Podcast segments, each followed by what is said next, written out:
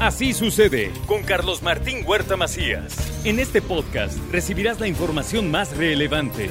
Un servicio de Asir Noticias. ¿Cómo estás, Rocío? Muy bien, Carlos Martín, perdón. No, perdón. pues, pues, Me perdón, ¿por tocaron qué? tres accidentes en el Peri. Sí, el periférico está caótico. ¿Qué cosa? Entre los accidentes y las piedras estaba No, fatal no, el no, periférico. no, perdón, perdón, Siempre el periférico se ha vuelto en un albur. No sabes si vas a llegar o no. Sí.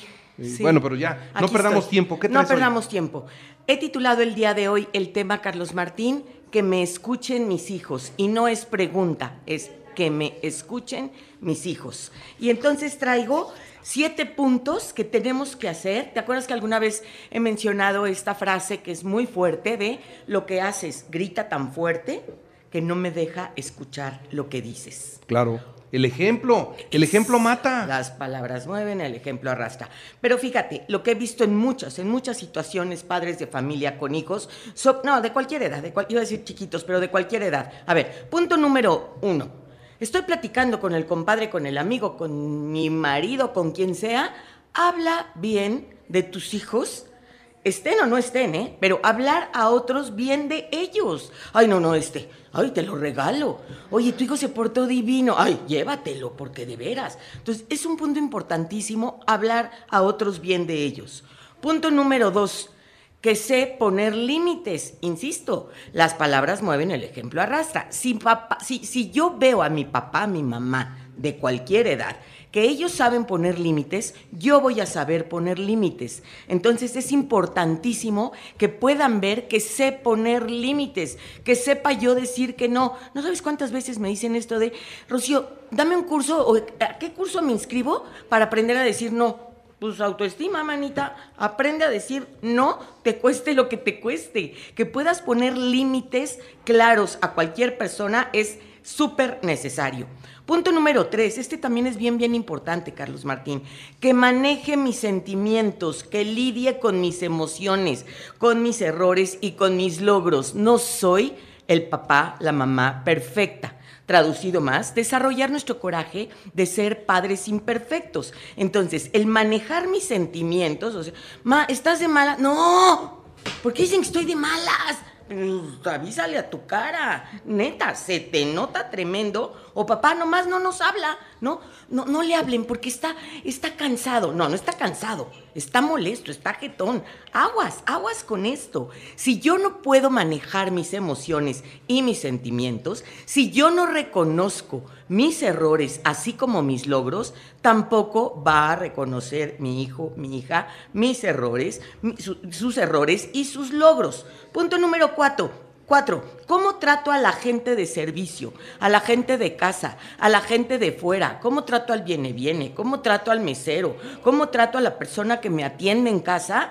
Eso lo, están aprendiendo los hijos. Es impactante ver pequeñitos de 3, 4, 5, 6 dando órdenes de una manera irrespetuosa, de una manera que lastima a cualquier persona que me está dando un servicio en cualquier lugar. Y eso, de verdad, con todo respeto, se mama.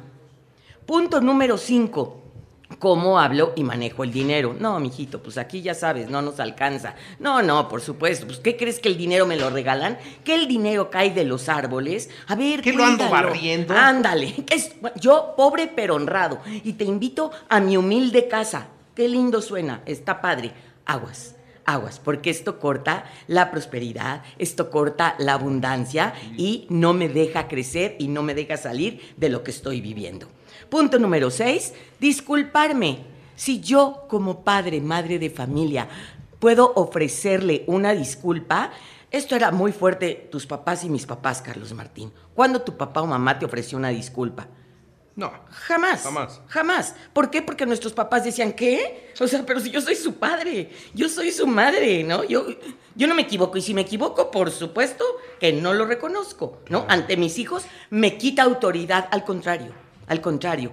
Te ofrezco una disculpa, mi vida, por esto que dije, por esto que sucedió, o sea, por lo real. Tampoco pidan perdón por todo, porque, ay, perdón, ¿me pasas la sal? No, este sentido de humildad y de reconocimiento en ofrezco una disculpa.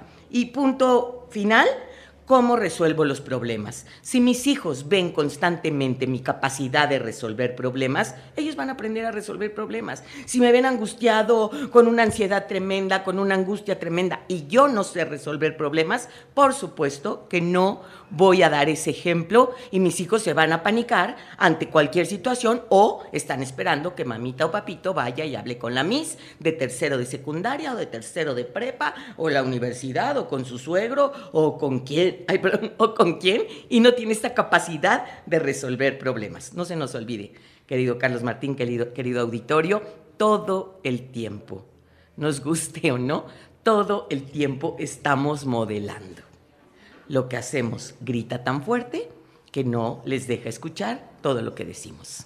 Y está padre. Y sí, la verdad es que mucha gente es muy dada a hacer eso, ¿eh? te invito a tu pobre casa.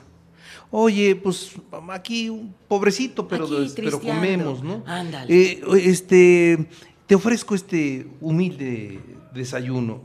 No, sí, no, no, no se hagan chiquitos. No, exactamente, exactamente, porque esto en verdad afecta muchísimo y, y, lo que más afecta en la cuestión económica, en esto que estás diciendo, Carlos Martín, es el asunto del merecimiento.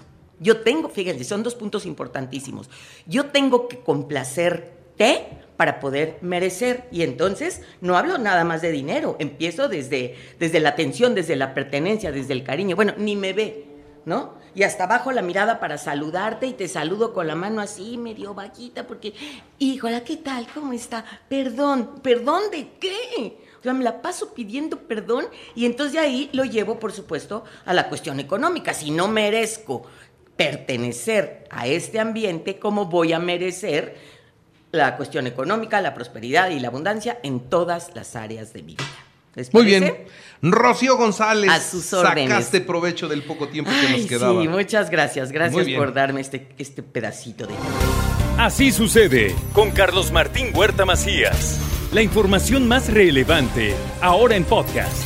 Sigue disfrutando de iHeartRadio.